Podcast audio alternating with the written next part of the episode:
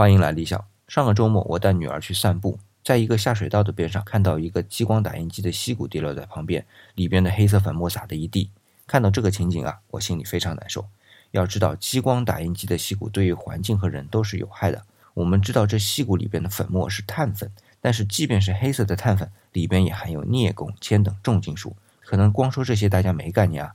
但我拿它和电池做个比对，大家就知道危害了。我们都知道废旧电池对于环境是有害的，都要进行特殊的回收流程。